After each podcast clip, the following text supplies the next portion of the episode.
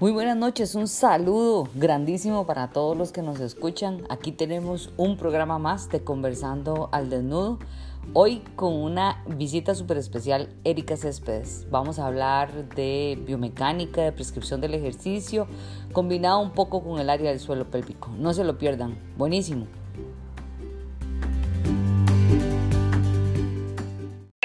Por aquí acompañarnos en una noche más de un programita de Conversando al Desnudo. Y hoy con una invitada costarricense que me encanta que hayan costarricenses y más a una persona a la cual admiro tanto y, y me ha enseñado tanto y más en pandemia. Así que aquí está con ustedes Erika Céspedes, una fisioterapeuta de lo mejor que tenemos en nuestro país, yo diría que Latinoamérica. Así que muchas gracias Erika por acompañarme hoy. Ay, Vivi, gracias a vos. De verdad que para mí es, es un honor estar aquí conversando porque vos fuiste de mis primeras maestras de la universidad, de mis mentoras y mis primeros pasos en la fisioterapia te tuve ahí al lado y yo creo que desde ese momento vi lo que era trabajar con pasión, trabajar con amor y de verdad hacer las cosas que uno le gusta. Entonces, más bien el honor es mío que me tomaras en cuenta y conversar aquí con vos hoy. Para, no estás desnuda porque nadie le tiene miedo a este programa porque la gente se preocupa porque sale chingo la gente, pero no, aquí nadie sale chingo, No, fue lo primero que yo pregunté. Sí, me preguntó, hay que ir con ropa. No, la idea de conversando el desnudo siempre es porque estamos centrados en, en el suelo pélvico y ya y nuestro paciente generalmente en estas áreas tenemos que quitar la ropa y, y además yo creo que el profesional tiene que ser esencial e íntimo y, es por eso que se llama Conversando al Desnudo. Me encanta. Eh, pues, ¿de qué vamos a hablar hoy en Conversando al Desnudo? De biomecánica y de, y de suelo pélvico. Quería, como quisiéramos, una mezcla ahí de temas y, más vos que sabes tantísimo eh, de prescripción del ejercicio y, y, ahora que venía escuchando, no sé si has, has, has logrado escuchar unos podcasts, se llama Fisio Podcast, y escuché a una muchacha, una española, Clara Berguet, creo que se llama. Claro, la conozco. Vamos a, a ver si la podemos traer por acá. Y, y hablaba muchísimo de, de, de suelo y ejercicio, no, de suelo no, de ejercicio en ese programa que estaba escuchando y yo dije, esta es Erika, ve, me tocó todo junto.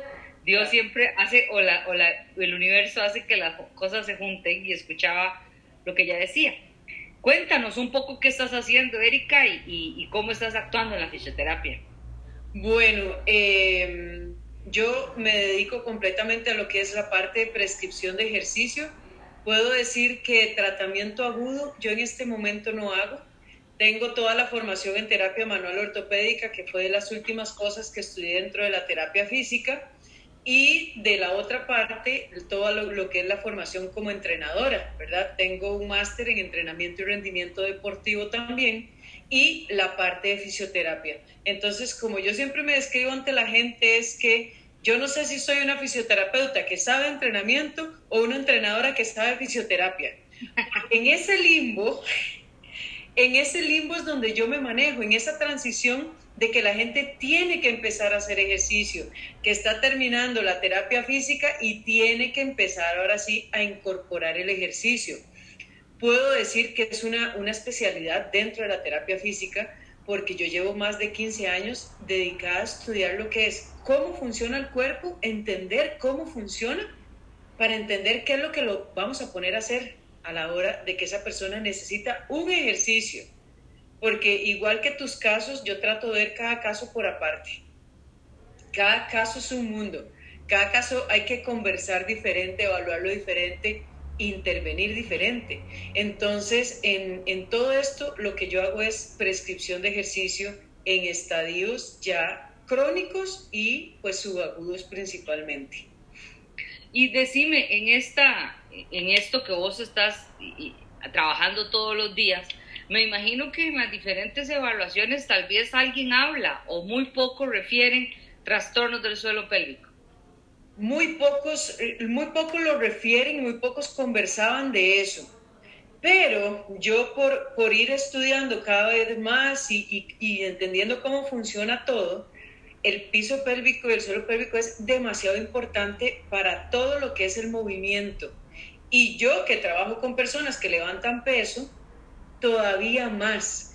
Entonces, esa es una pregunta que yo he empezado a utilizar dentro de mi evaluación clínica. ¿Algún problema de esfínter? ¿Hay alguna salidita de, de, orina? ¿Alguna salidita de algo? Y así simplemente se los pregunto porque a la gente le da, le da como vergüenza decir, ¿verdad? Sí, es que sí, es que, cuando yo hago jumping jacks se me sale un chorrito de orines. Esa es la descripción que dicen, ¿verdad? Entonces yo ahora lo pregunto. Antes no lo preguntaba. Ahora lo incluí dentro de mis, dentro de mis evaluaciones, pero igual como yo creo que mi campo de especialidad es la prescripción de ejercicio, el campo en el que ustedes se manejan es otra especialidad por completo. Entonces, aquí cuando yo encuentro una banderita así que se está moviendo de alguien que presenta alguna señal, yo lo que hago es referir ya para que sea evaluado por un especialista. ¿Verdad? Nosotros vemos banderas amarillas, hay algo que está diciendo como algo está, no está tan bien, pero yo no estoy entrenada para evaluar eso. Entonces, ahí yo como profesional que respeta las especialidades, yo refiero a, vos, a alguna, alguna persona que ya se especialice en eso. Pero yo sí lo tomo en cuenta de hace, ¿qué te digo? Unos seis años para acá tal vez. Bueno, yo, yo, yo creo que, entrando en materia, yo siempre digo que a veces hablamos un poquito para todos los que nos oyen que no son del área de, de la salud, ¿verdad? Eh, nosotros tratamos de rehabilitar el movimiento y Erika es especialista en analizar muchísimo más ese movimiento y prescribir el ejercicio. Eh, pero creo que hoy tenemos un público más de oficios y nos saludan desde Chile, México, Colombia, Costa Rica, así que eh, estamos internacionales. Eh, así que quisiera como que nos concentremos un poco en esa biomecánica. yo creo que a todos los que están por ahí, si tienen una duda, estamos siempre aquí listos para responder. Ahora, Erika, por ejemplo, cuando nosotros analizamos el movimiento, ¿verdad? Y nosotros vemos la exigencia que puede tener el área pélvica eh, en un movimiento como una sentadilla simple, ¿verdad? Yo sé que hay nueve tipos de sentadillas porque lo aprendí vos, nueve eran, algo así, ya no me acuerdo. Eh, este, yo sí quisiera entender de la sentadilla más simple que pueda hacer una persona en el gimnasio con o sin peso, la repercusión que tiene sobre presiones en, en, el suelo. Eh, yo sé que, que, hablar manométricamente es imposible hasta evaluarlo, pero sí, eh, ¿qué, ¿qué, importancia tiene más allá del suelo todo lo que corre alrededor del suelo? Ok, bueno, vamos a, vamos a hacerlo así. Y, y lo voy a explicar muy fácil con este vaso, que es como toda la parte central del cuerpo, ¿verdad? Todo lo que es la parte entre costillas y pelvis toda la zona lumbar. Hablemos en, esta parte de la zona lumbar y veamos esto como la zona lumbar. A la hora que nos movemos tenemos todos los estabilizadores dinámicos, ¿verdad? Y esta zona central está por arriba, cuidada por lo que es el diafragma, por debajo piso pélvico, por delante toda la pared abdominal, todo lo que es la musculatura abdominal, el transverso abdominal, súper importante, y por detrás toda la musculatura de lo que es eh, multífidos y erectores espinales. Estas cuatro estructuras trabajan juntas. No podemos aislar el trabajo de ninguna y las cuatro estructuras son las que se encargan de darme esa estabilidad. Entonces, el transverso va haciendo fuerza como para adentro, erectores de espina por detrás, diafragma por arriba, piso pélvico por abajo. Eso lo que me hace es encapsular los órganos y hacer que la zona lumbar quede estable por un mecanismo de contracciones musculares, ¿verdad? Que si la persona no está entrenada para hacerlo, nosotros tenemos que empezar a enseñarle a actuar sobre esa musculatura a que aprenda qué es lo que tiene que mover en cada momento para luego mover extremidades. Importantísimo siempre primero que se active el centro y que luego yo mueva las extremidades. Porque si pretendo que vaya a pasar al revés, no va a pasar. Si la persona está floja del centro y empieza a bajar, el centro nunca se activó. Entonces, ¿qué tengo? El diafragma por arriba, el piso pélvico más bien por allá abajo, el, transverso por delante y los erectores de espina de vacaciones porque trabajan en conexión directa con el transverso, por todas las conexiones faciales que tenemos. Entonces, esa persona no solamente está exponiendo a toda la musculatura del, peso, del piso pélvico a una carga inadecuada, porque no estoy generando contracción, sino que también estoy exponiendo a toda la columna lumbar. Claro. Que este cuarteto es un factor sumamente importante dentro de la estabilización. Pero tenemos otro que también es sumamente importante, que es la presión intraabdominal. Que antes de bajar uno le tiene que decir a la persona, respire, cargue aire, pero una persona con una debilidad en alguna de estas estructuras que mencioné antes va a presentar disfunción. Y una persona con problema de piso pélvico, donde le decimos cargue aire, apriete, póngale, y abajo no está trabajando, ya estoy perdiendo un factor de estos que me forman esa estabilidad. Y donde yo veo eso es donde ya refiero a alguien como ustedes para que me trabaje esa parte de abajo. Y yo se lo explico así de fácil a las personas piensen cuatro cosas, arriba, abajo, adelante y atrás. Y yo les digo, no me le está funcionando. La parte de arriba tenemos que reeducarlo. Eh, adelante no está tan activo, vamos a darle reeducación.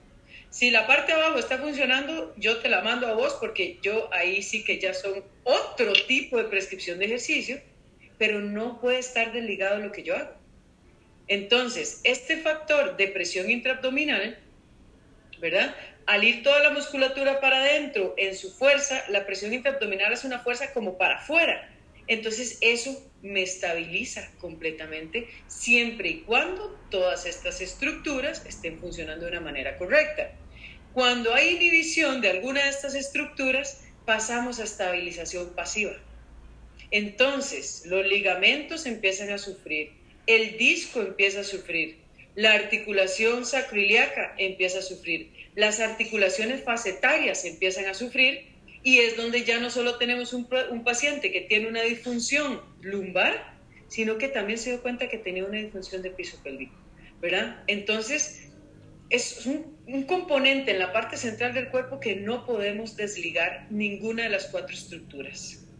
Ahora, si yo te dijera, de todos los ejercicios que ustedes realizan, que yo sé que es gran y ahora con todo este boom de Animal Flow y de, entrenamiento funcional, eh, bueno, y vos que haces tanto entrenamiento con pesas, eh, ¿crees que la carga a nivel del piso pélvico sea mayor en actividades que involucren el movimiento de las extremidades inferiores o actividades que sobrecarguen más peso?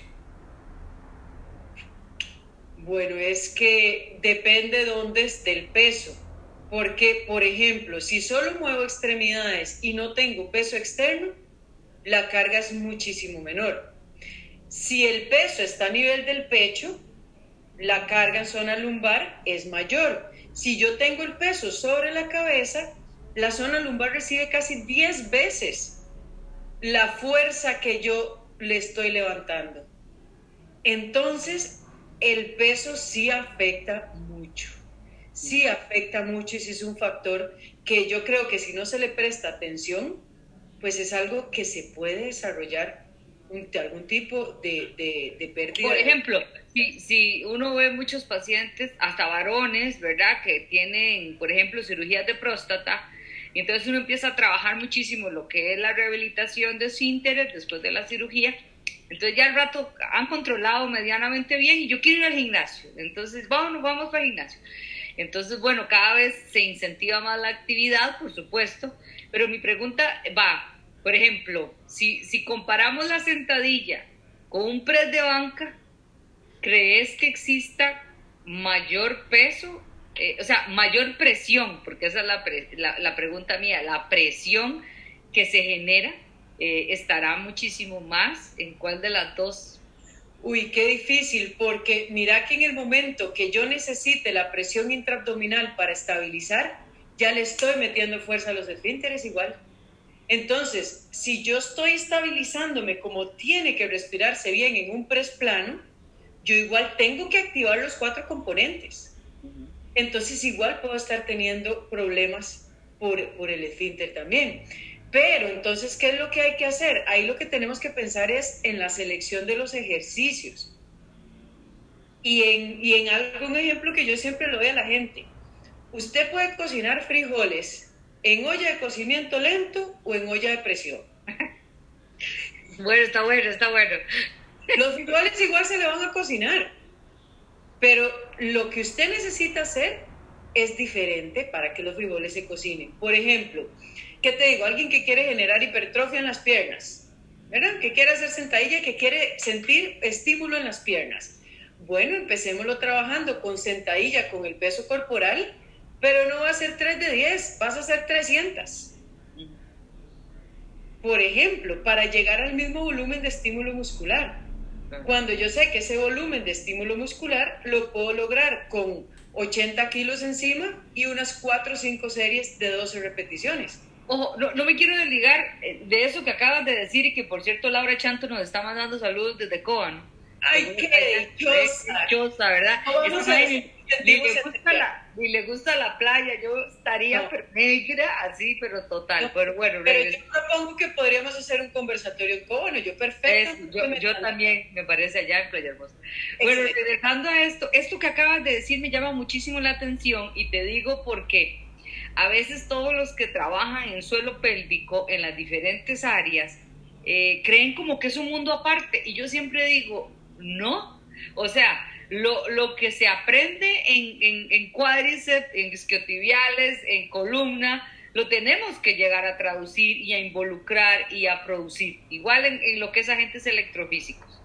Ahora, esto que estás hablando vos de esa cantidad de trabajo ¿verdad? Como la olla de cocimiento lento, porque generalmente nosotros cuidamos mucho de esa fatiga, porque no solamente vamos a causar esta fatiga muscular, sino que producimos un aumento de la disfunción.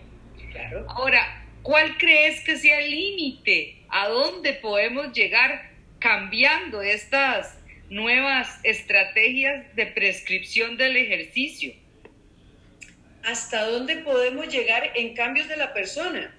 O sea, lo que te quiero decir es que generalmente nosotros valoramos mucho las fuerzas máximas que hace un paciente. Esto con biofeedback, ¿verdad? Porque nosotros no lo podemos ver claramente, ¿verdad? Porque esto no es un músculo que se ve fácilmente. Entonces, generalmente llegamos al momento en que el paciente vamos viendo cómo se agota. Algunas veces son contracciones muy pocas. El paciente puede llegar a hacer 8, 10 contracciones limpias y luego ya empezamos a ver fatiga. Muchos de los grandes autores hablan, hay que detenerse, porque si la fatiga se empieza a ver, el ejercicio no está tan adecuado. Pero si me cambio a la olla de cocimiento lento tuya, yo podría generar mayor cantidad de ejercicio en estos pacientes para aumentar eh, la fuerza. Claro, claro. Y, y en algún momento, no, y estoy totalmente de acuerdo con lo que me dices, de que en el momento que se vea fatiga, hay que parar, hay que detener porque si no empezamos a hacer engramas equivocados, empezamos a utilizar otras sinergias musculares y ya se nos pierde el efecto y el beneficio positivo de esto, ¿verdad? Entonces, estoy completamente de acuerdo. Pero si pensamos en que yo puedo llegar a esa persona a generarle fatiga, no de todo, sino solo de las piernas, eh, metámosle un montón de repeticiones a las piernas porque los músculos del piso pélvico están intactos porque no estoy usando tanto presión intraabdominal ni cargándole peso excesivo que necesite utilizar esta musculatura. Pero sí la estoy llevando a un punto de fatiga diferente porque la estoy conectando con las extremidades. Y esa persona pasa caminando todo el día pero yo te lo propongo así, por ejemplo, yo, yo lo pienso así, cuando nosotros estamos trabajando y vos sabes que el fibro, eh, digo, el suelo pélvico tiene mucha más fibra roja que fibra blanca. La fibra blanca se, se aloja más en el esfínter y la roja está por todo el suelo. Entonces, cuando nosotros empezamos a trabajar fortalecimiento, eh, y si ves evidencia científica, ¿verdad? Estamos hablando aquí de, de falacias de, eh, concretas de estudios, la cantidad de repeticiones es muy poca. O sea, por ejemplo, no, no llegan a ser tres o cuatro repeticiones, no más allá de siete, ocho. Pero me hablas de con peso o sin peso. No, no, no, suelo, suelo, puro suelo. Puro suelo. Ah, sin nada. Contracción, puro suelo. Puro, puro, puro suelo. Entonces, por eso que me estás hablando del cocimiento lento, eh, le podríamos poner la teoría Erika del cocimiento lento. La olla de cocimiento lento. lento. Entonces yo me transfiero y yo digo, bueno, pero yo podría tal vez no llegar a una resistencia máxima, sino que podría hacer una resistencia media y hacer muchísima mayor cantidad de repeticiones a más largo plazo, aumentando resistencia y mejorando la vascularidad del área. Podría hacerse ese intento. Completamente de acuerdo. Y, así es como yo lo haría porque estás desarrollando pues un tipo de fibras específicas. Y, y algo más que lo puede llevar a la funcionalidad del músculo durante el día en la persona. La persona no da siete pasos, ocho pasos al día. La persona pasa caminando todo el día. Entonces yo necesito hacer que la prescripción de ejercicio que yo estoy haciendo pues me vaya a tener alguna transferencia a la actividad básica de la vida de esa persona. Entonces, en este tipo de personas, o sea, la olla cocimiento lento a mí me parece una muy buena opción para llegar a otro tipo de estímulo. ¿Por qué? Porque si le pongo peso, voy a detonar más rápido. Ya lo sabes. Ahora, yo te pregunto, por ejemplo, que uno lo, lo trata de, de, hacer, por ejemplo, ejercicios con, con una, una, base estable, ¿verdad? Aunque ya hay muchos, muchos estudios, eh, Barry Berman, eh, Begoña Caldera, eh, muchos, muchos eh, autores hablan de inestabilidad, ¿verdad? Inestabilidad del, del suelo real, suelo, no del suelo pélvico, sino del suelo, para aumentar la propiocepción del piso pélvico. Ahora, mi pregunta es, ¿cuál ejercicio sería más recomendado? ¿Vos crees que es más favorable subir y bajar una grada o hacer más ejercicio sobre un bozo? para, para un mejor reclutamiento de esta musculatura? Bueno, yo lo haría en esas dos y en otra más que te hace falta. Porque tenemos que pensar que toda esta parte central del cuerpo reacciona diferente en las tres posiciones de piernas. Asimétrico, que sería como subir y bajar una grada o un desplante. Bilateral, como una sentadilla. Y nos falta monopodal. Ajá, entonces, sí estaría muy de acuerdo en estimular en las tres posiciones. En base estable, en base inestable. Primero controlemos en base estable, que ese es uno de los errores que se cometen a veces en prescripción general, de cualquier músculo, no me importa el músculo que sea. Lo exponen a, a trabajar cuando no tiene control del movimiento en una base segura. Entonces, ¿qué es lo que pasa? Empieza a activar otras sinergias para protegerse y no hicimos ni una ni la otra. Entonces, la parte propioceptiva, excelente. Hay que hacerla. Hay que desarrollarla y yo la haría en las tres posiciones de piernas porque sea un estímulo diferente en el parte central. Propiocepción y fuerza también, Vivi. Claro, claro. En las tres posiciones. Y, y nosotros trabajamos mucho eh, que me imagino que tal vez no te ha tocado nunca trabajar con bolas, eh, de estas bolitas con peso, ¿verdad? Aunque no creas, yo me, yo me pienso en vos cuando uso Kegels, estas, ¿verdad? Las Kegels, y, yo digo, bueno, estas son las bolas de Erika, eh, en el sentido de que yo uso bolitas que van de 15, 35, 55 gramos dentro de la cavidad vaginal, y cómo vamos haciendo progresiones del ejercicio en, ¿verdad? en supino, en, sedente, en bípedo y en bípedo con movimiento, ¿verdad? Y, vieras qué interesante porque la persona cada vez se siente más segura de, de cuánta activación tiene en su suelo pélvico. Claro, y, y es que en verdad eso es súper importante. Yo como te digo, yo por eso refiero, porque esto que me estás hablando en mi vida lo he hecho, ¿verdad? Porque es parte de una especialidad. Es muy, muy técnico eso muy técnico y muy necesario, pero ve lo que, qué importante lo que mencionas. Es una progresión, es un principio de entrenamiento. Totalmente. Y a veces se olvida por, y es que sabes que a mí a veces me da cólera, porque se olvidan de eso por estarle dando variedad al cliente o a la persona. Ay, por favor, a mí en este momento la variedad no me importa. Yo necesito cumplir objetivos y aquí es donde la persona tiene que entender que hasta que no cumpla cierto objetivo, no la vamos a pasar. Ahora, esa era mi pregunta. O sea, por ejemplo, uno queda con este issue durante la vida, ¿verdad? De la progresión en avance que se tiene que tener en el entrenamiento. Pero mi pregunta a vos es, en estas novedades de entrenamiento, ¿cambia eso? ¿Hay algo diferente que uno diga, no, el entrenamiento ya no se hace progresivo, ahora cambia? ¿Algo, algo interesantemente nuevo? Bueno, te voy a contar algo muy interesantemente nuevo que es algo de lo que yo he estado haciendo. Yo antes escribía, bueno, por aquí los tengo. Yo antes escribía mis planes de entrenamiento, bueno, no sé si los pueden ver ahí, completos. Todo, todo, todo completo. Aún lo sigo haciendo. Aún sigo teniendo la directriz de lo que yo necesito hacer y de mi plan. Pero muchas veces esa persona durmió mal, se peleó con la esposa, con el esposo, y llegó, pero desconcentrado, en un estado mental terrible, que lo que yo escribí aquí no se pudo cumplir absolutamente nada. Porque su sistema nervioso central estuvo apagado ese día y no me reaccionó ni para adelante ni para atrás.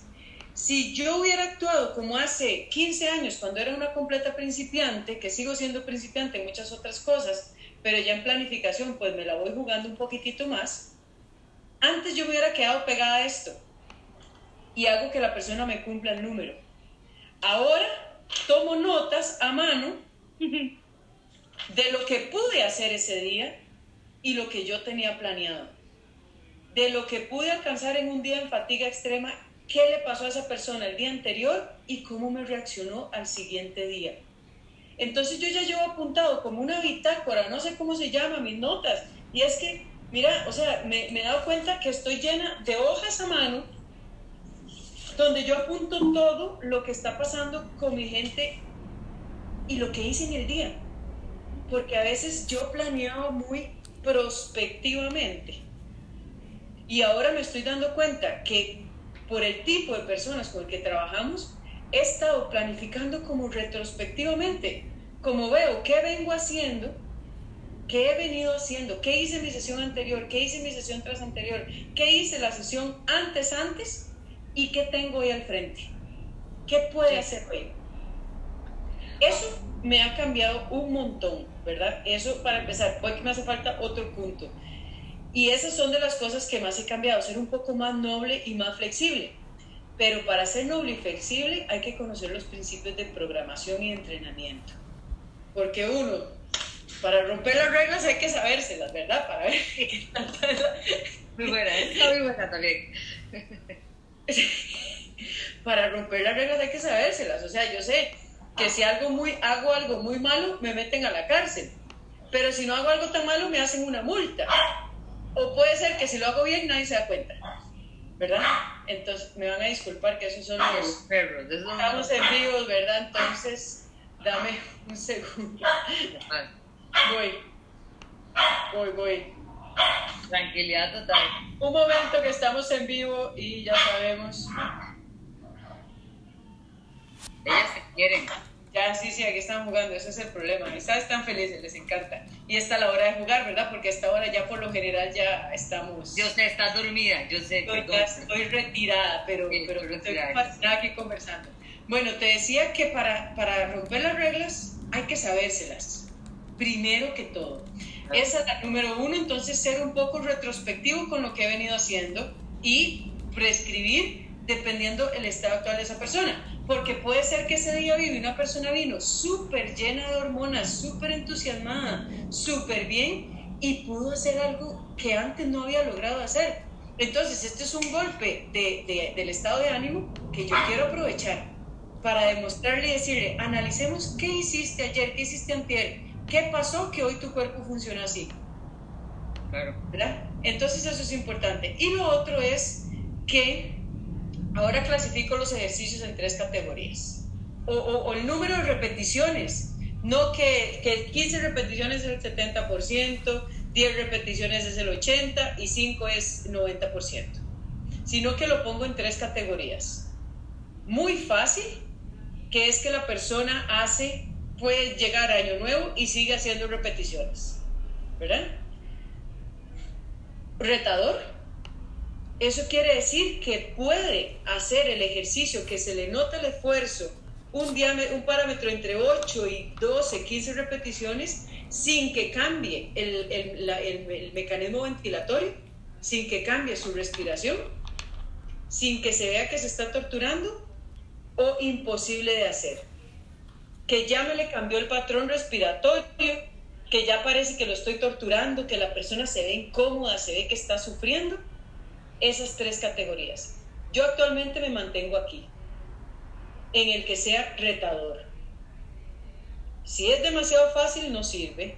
Y si es imposible de hacer, no sirve.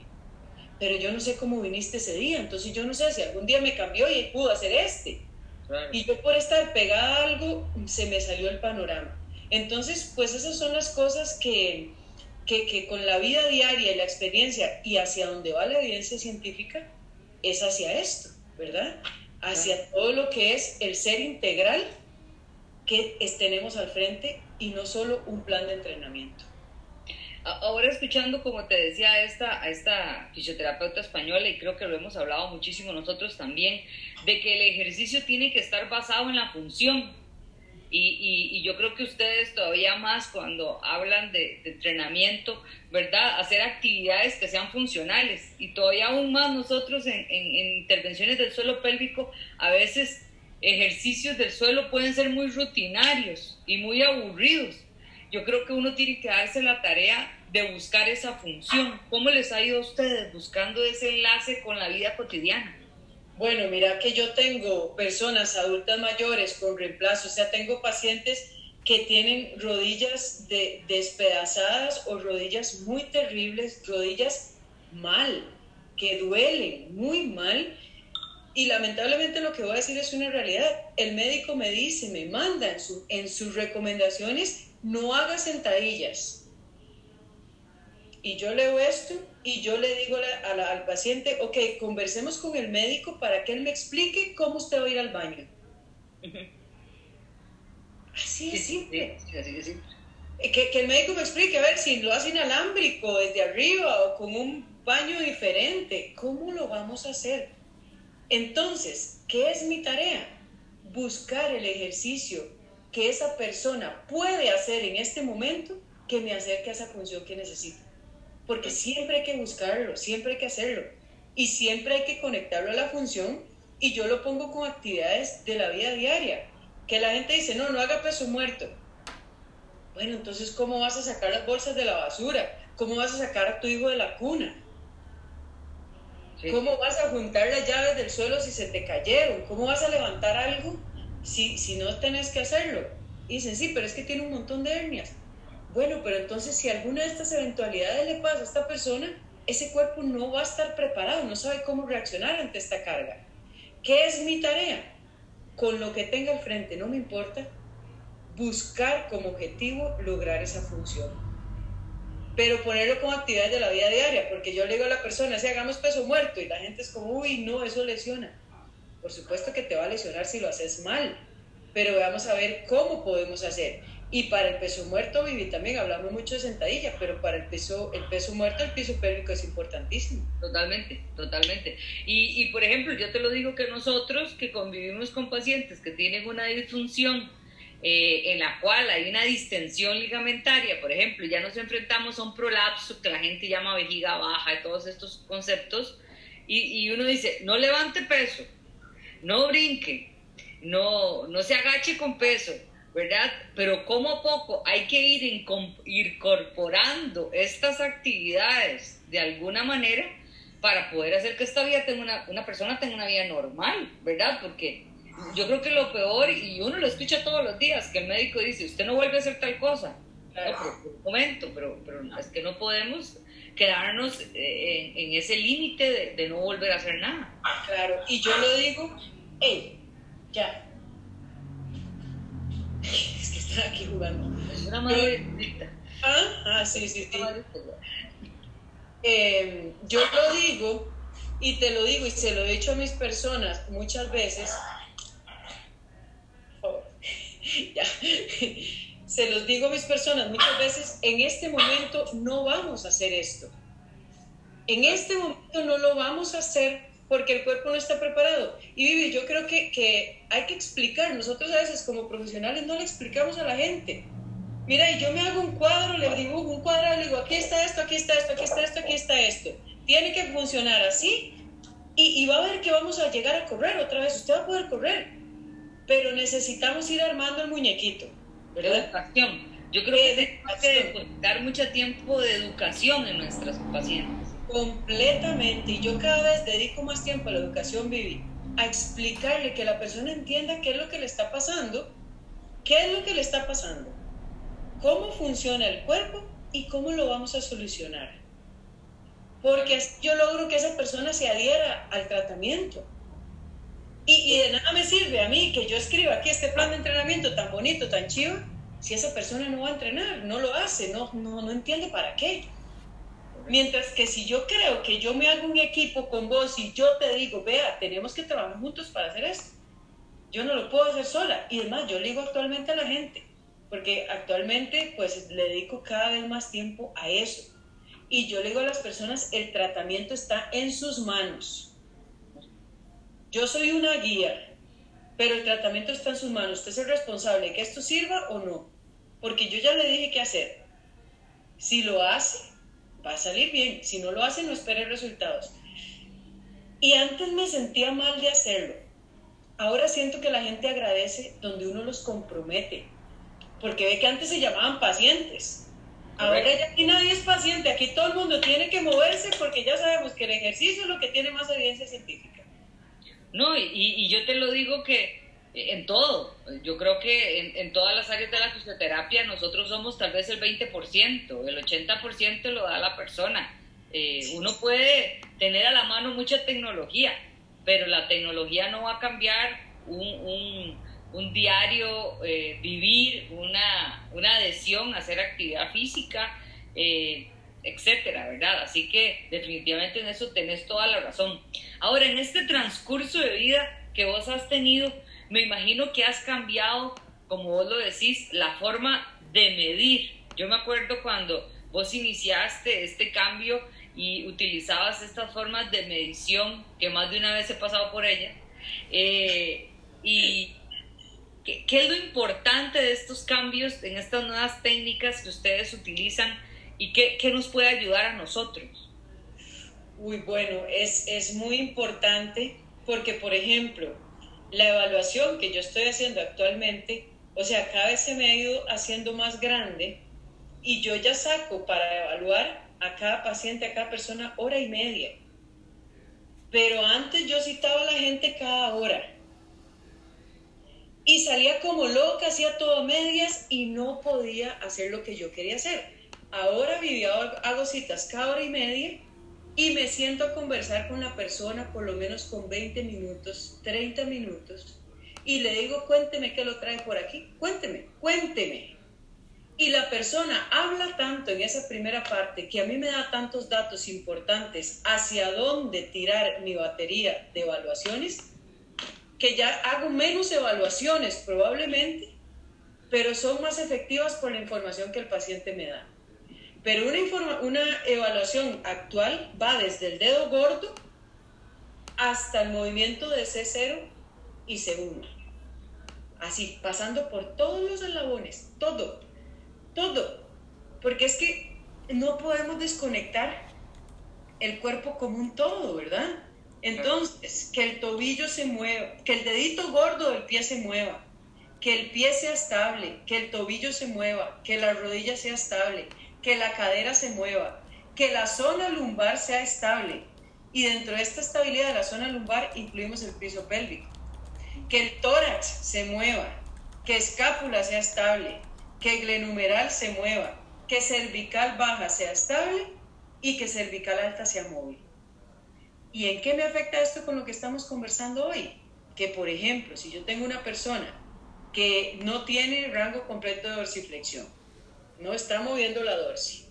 Entonces, ¿qué me va a provocar esto? Me provoca que la rodilla se mueva en exceso, que la cadera deje de moverse y que la zona lumbar empieza a compensar moviéndose en exceso porque alguien tiene que moverse. Entonces ya no voy a lograr la estabilización que quise del piso pélvico. Claro.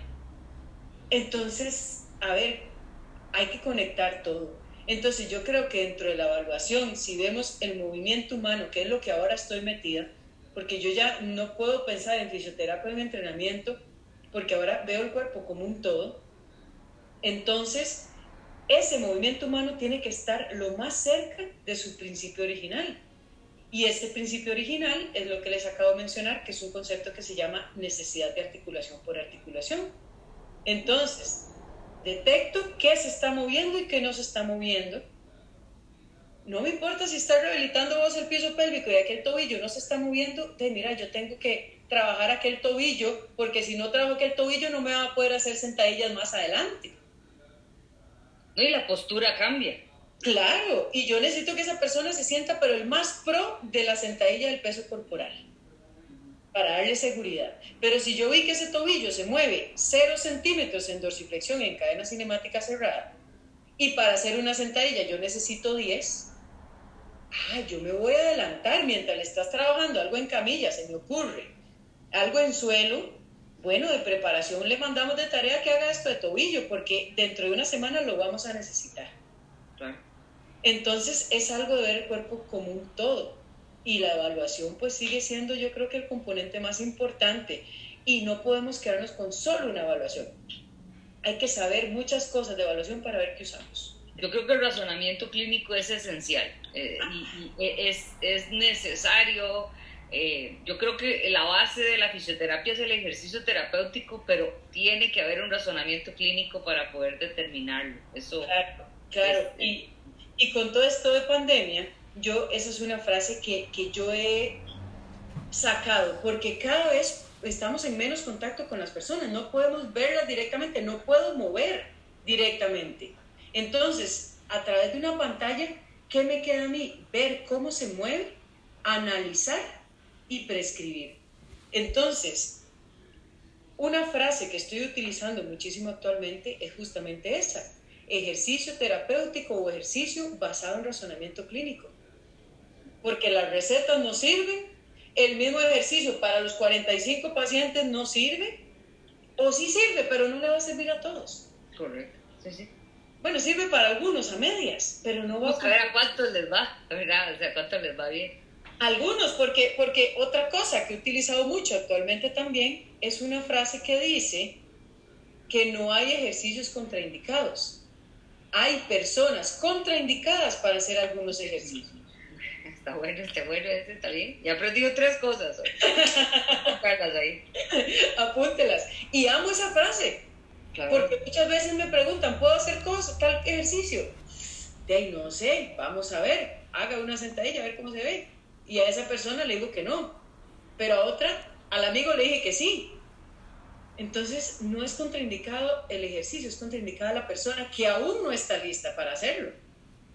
Pero vamos a llevar a ese cuerpo a lograr ese objetivo, ser lo que sea. Una pregunta que te tengo por ahí, innovación terapéutica.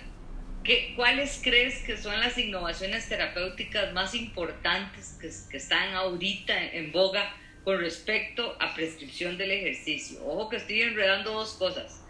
pero, pero, ¿qué sentís vos? ¿Qué, ¿Qué, estamos innovando terapéuticamente o nos estamos devolviendo a la moda de, de solamente ejercicio que una vez estuvo y solamente y nos alejamos mucho de otras otras más hand on que hand off o ¿O será más el ejercicio terapéutico por excelencia lo que nos predomina? Actualmente, bueno, te lo voy a decir, yo tengo, y, no, y, sé que por mi área donde estoy ahorita, eh, no lo utilizo, pero yo tengo un equipo de electroterapia con un montón de corrientes y un montón de cosas guardado. Porque por mi tipo de población actual, yo me devolví a la esencia, me devolví a la base y me devolví al movimiento me devolví a analizar, a pensar y a muévase. A ver, si ya la persona se movió y no me dio resultados, hagamos uso de otras cosas.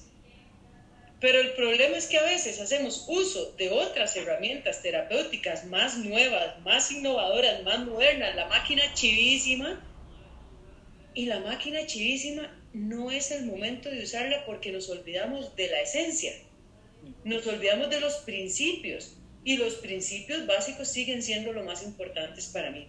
Entonces, yo creo que la innovación que estamos teniendo actualmente es el razonamiento clínico. Nosotros, ¿verdad? O sea, creo yo que, que, Latinoamérica en sí, ¿verdad? De, esta área de, por acá. Eh, yo creo que, que, cada vez más gente habla de Mackenzie, si le ponemos apellidos a, a los ejercicios, ¿verdad? Y, y, cada vez hablan personas de más técnicas, que es súper interesante porque al final de cuentas es, devolvámonos. aquí lo que importa es el movimiento. Y es que aquí lo que, lo que es más lindo de todo y más rico de todo es que nosotros como profesionales de salud tenemos que tener la disposición de siempre seguir aprendiendo. Claro. Porque, porque mira, yo, yo escuchaba Mackenzie, Mackenzie, así, Mackenzie, qué lindo. Y después dije, escucha, yo tengo que saber qué es Mackenzie. Mi, mi respeto a mis pacientes es que yo esté capacitada en el mayor número de cosas. Ay, pues empecé con Mackenzie y me volví loca porque me encantó. Y, y, ya tengo el nivel 1 y el nivel 2 y me encantó. Pero ¿qué hace Mackenzie? Póngase a pensar, analice, piense, piense, analice qué es lo que está pasando en ese cuerpo y resuelva. Pero, pero tenemos que tener esa disposición de aprender a desaprender muchas veces. Totalmente.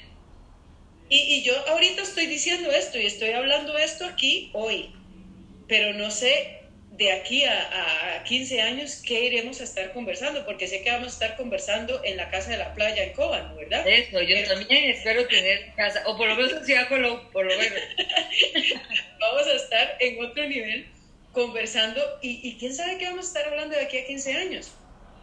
Pero ahorita esto es lo que, lo que tenemos que tener, esa humildad de decir lo que sé es una gota de agua en el mar de conocimiento que hay. Y, una cosa que también es muy importante, que, que, bueno, nos estamos violentamente alejando de la biomecánica, pero yo creo que es esencial, eh, tanto en la prescripción como en la aplicación terapéutica, es qué quiere el paciente.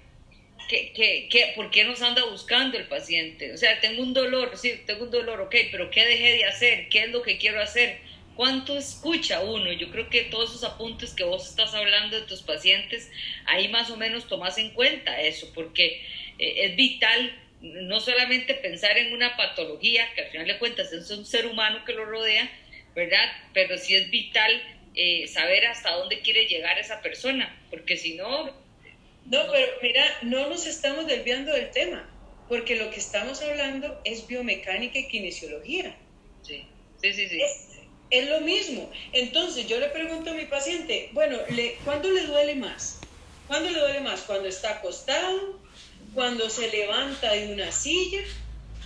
¿O cuando pasa caminando todo el día? Y la persona me dice, ah, no, definitivamente yo estoy sentado y cuando me vuelvo a poner de pie, no aguanto yo no analizo la actividad que está haciendo la persona. Yo analizo lo que está pasando en cada una de las articulaciones que esa persona necesita para pasar de estar sentado a estar de pie. Entonces yo ya hice el análisis biomecánico con solo decir que la persona me dijo, me duele hacer esto. Y yo tengo que saber en ese punto biomecánicamente, kinesiológicamente, qué es lo que tiene que pasar normalmente y qué es lo que no le está pasando a esa persona en el cuerpo que le está provocando un dolor. Entonces, lo mismo con, tus pacientes, que te dicen, ah, no, es que, es que yo cuando subo gradas me pasa, pero cuando me pasa, pero cuando me pongo de pie también me pasa, pero brincando no me pasa. Y uno dice, entonces, ¿verdad? ¿Verdad? Son cosas que, que hay que llevar esa actividad tan simple que la persona me dice al análisis biomecánico. Claro. ¿Qué está pasando en ese cuerpo, en ese movimiento? No, yo, yo creo que, que, que, es inmensa la cantidad de conocimiento que hay y, y cada uno puede aportar. Yo, yo, creo que aquí lo importante es sentarse, analizar, darle vueltas al derecho y al revés a toda la información que tenemos a nuestro alcance y hacerlo lo más práctico y humano posible, que yo creo que eso es lo esencial. para, para poder tener adherencia al tratamiento y que, que la persona vea esto como parte de su calidad de vida, al final de cuentas. Claro, y darle motivación a esa persona. Decirle, usted tiene que estar concentrado en lo que esa persona no podía hacer, porque en el momento que lo logra hacer hay que reconocérselo. Hay que decirle, ¿se acuerda que usted no podía hacer esto? Vean qué lindo que le está saliendo.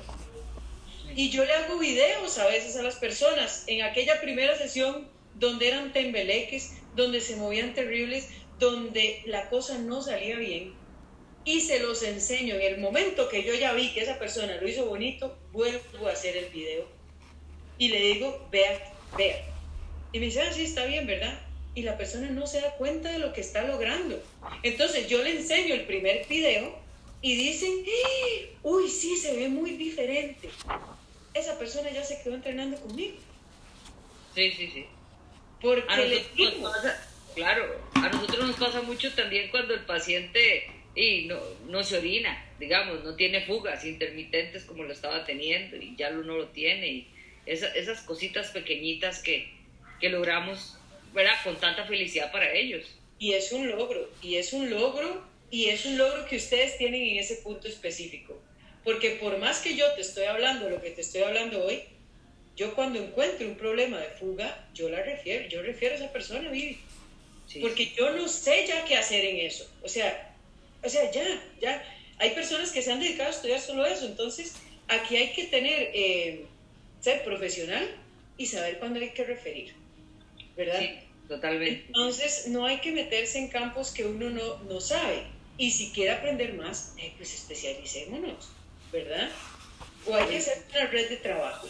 Una totalmente, totalmente. Y ahora, ahora estoy yo buscando información muchísimo porque me parece a mí que que todo lo que ustedes hacen sobre estabilidad espinal, sobre control abdominal, eh, por ahí nos estaba viendo Eve, mi compañera de tesis de la especialidad del posgrado, en que, lo terminamos. Nos falta, la pandemia no nos ha dejado terminarlo, pero ya lo terminamos. Ya presentamos todo eh, en la Universidad de Chile y hablamos de la diástasis abdominal eh, y hablamos de, de, bueno, que cuáles son las repercusiones de la ecografía. Ojo que estábamos bien tecnológicas en ese aspecto. Y vieras que encontramos un artículo y siempre he pensado en vos, porque me acuerdo hace muchos años, cuando yo no sé para qué congreso iba, y yo te dije, ma, ayúdame porfa con ejercicios del transverso abdominal. ¿Te acordás que grabamos unos videos en la U?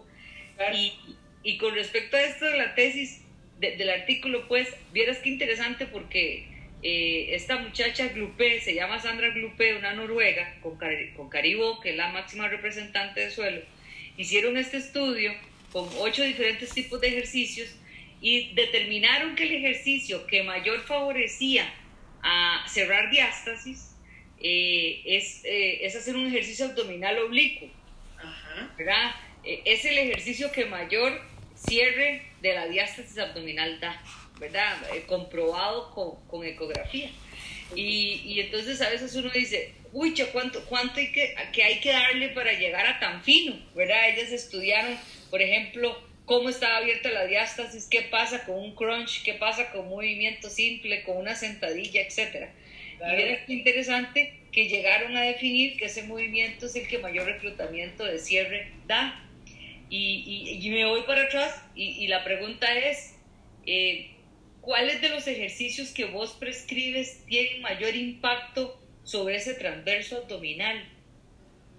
Bueno, es que aquí depende de la escuela que vayamos a usar. Tenemos, ¿verdad? Toda la escuela australiana, que lo que utilizan es el drawing, llevar hacia adentro, llevar hacia adentro, o la escuela canadiense de McGill, que lo que hace es una cocontracción. Entonces, yo utilizo cualquiera de las dos porque las dos me están generando reclutar. Pero yo no empiezo ningún ejercicio sin decir centro y muévase. Pero ve qué interesante aquí, Vivi. Con muchas personas que yo estoy levantando ya un peso más pesado, yo no les voy a decir lleve hacia adentro, porque esa técnica me está reduciendo el, el área sobre la cual yo voy a cargar peso. Entonces, en ese caso, yo utilizo la escuela canadiense, que lo que me hace es una cocontracción. Y al hacer una cocontracción, el volumen de la parte donde yo voy a cargar el peso se aumenta. Entonces, pues no sé qué contestarte porque puedo utilizar cualquiera de estas dos escuelas que son las que sigo utilizando, pero dependiendo el tipo de, persona con la que tenga. Pero podríamos adaptarlo, por ejemplo, que a la hora de una mamá a cargar un niño, es mejor la canadiense que la australiana. Sí. sí. Eso, está interesante. Ya me dejaste picando ese balón. ya dejé otro balón picado. ahí pecado para poder hacer un estudio con respecto claro, y ve, y ve lo que te quiero decir aquí, que la escuela australiana está completamente comprobada en la evidencia de que es efectiva. La escuela canadiense también. Las dos buenas. Pero hay que ver qué actividad va a desarrollar esa persona. Entonces, de ahí depende. A ver, si es alguien que estéticamente quiere mejorar esta zona y tiene el transverso por allá, pues hay que ponerle ejercicios de transverso porque si no, nunca se le va a quitar. Claro. ¿Verdad? Entonces hay que ver, otra vez, no hay ejercicios contraindicados, hay personas contraindicadas Bueno, amigo, para, para ir cerrando, porque se nos pasó la hora maravillosamente, tengo tres preguntas. Dale. No tienen nada que ver con fisioterapia, pero vamos a hacerlo así. ¿Tu lugar favorito? Mi lugar favorito de, de, la vida. Rápido, sí, sí, tu lugar favorito. Bueno, me encanta Santa Teresa. Es de mis lugares favoritos ah. en el mundo. He andado por el mundo y Santa Teresa es de mis lugares favoritos. Sí, bueno, a mí también. Ojo, ojo, porque Playa Hermosa Santa Teresa podría ser mi lugar favorito. Me encanta. Definitivamente. Eh, a ver, yo creo que una pregunta también rápida, ¿qué le falta a la terapia física? ¿Qué le falta a la fisioterapia? Humildad en los profesionales a darse cuenta que no lo sabemos todo, sino que siempre hay que estudiar y no quedarse con lo que aprendieron en la universidad, porque ahí es donde empieza, ahí es donde empieza esto más bien. ¿Y una meta por cumplir? Una meta por cumplir para mí, pues la verdad quiero desarrollar un proyecto que nació con esta pandemia, ¿verdad? Que es el, el, Mobility Freedom Academy, que ya pronto va a salir todo. Quiero desarrollarlo, quiero hacerlo bonito, quiero tener muchos profesionales conmigo hablando ahí de este tema. Y por supuesto que vas a estar ahí porque sos especialista. Y quiero tener a, a profesionales hablando de prescripción de ejercicio, cada uno en su área. Esa es una meta. Y otra meta que, que tengo es tener más tiempo libre para mí, para disfrutar, para, para tener más cosas que no sean trabajo. Eso, me parece muy bien. Aquí de Santa Teresa, decirle a, a, Laura que nos guarde un campito. Excelente. Eh, muchas gracias, de verdad, encantadísima, muy feliz de haberte tenido acá y, y gracias, infinitas, infinitas gracias por, por, toda la colaboración que me diste y espero que nos veamos pronto. Sí, el gusto ha sido mío, de verdad que siempre es un placer. Eh, conversar con vos, siempre aprendo un montón y siempre me, me, recuerdo aquellos inicios donde yo aprendí a sentir esta pasión de la terapia física gracias a que vos fuiste mis primeras maestras y mis primeras mentoras, así que te lo quiero agradecer y te lo voy a agradecer siempre. Muchas gracias, de verdad. Y, y qué torta porque no grabé esto y ahora no lo voy a poder poner en Spotify, pero bueno, lo vamos a grabar por YouTube, que siempre lo tengo. Y siempre les digo quién va a venir la próxima semana y no te adivinas quién va a venir la próxima semana. La conoces bien, tiene bastantes colochos como vos Así que no sé si tienes una idea de quién nos va a acompañar la próxima semana. ¿No será eh, eh, que se llame igual que yo, no? Sí, también, es cierto, se llama igual que yo. Yo se la voy a presentar, será la doctora Erika Cyrus. Ahí nos va a acompañar la doctora Erika Cyrus la semana entrante, vamos a hablar de ejercicio terapéutico adulto mayor y suelo pélvico, así que va a estar Me gané un punto extra, ¿verdad? Por ahí, sí, Totalmente, te lo ganaste. Bueno, amiga, muchas gracias y, y nos vemos pronto, de verdad. Bien, buena noche para todos, que descansen y muchas gracias por el espacio. Pura vida, Chaito, que estés bien. Bye, bye.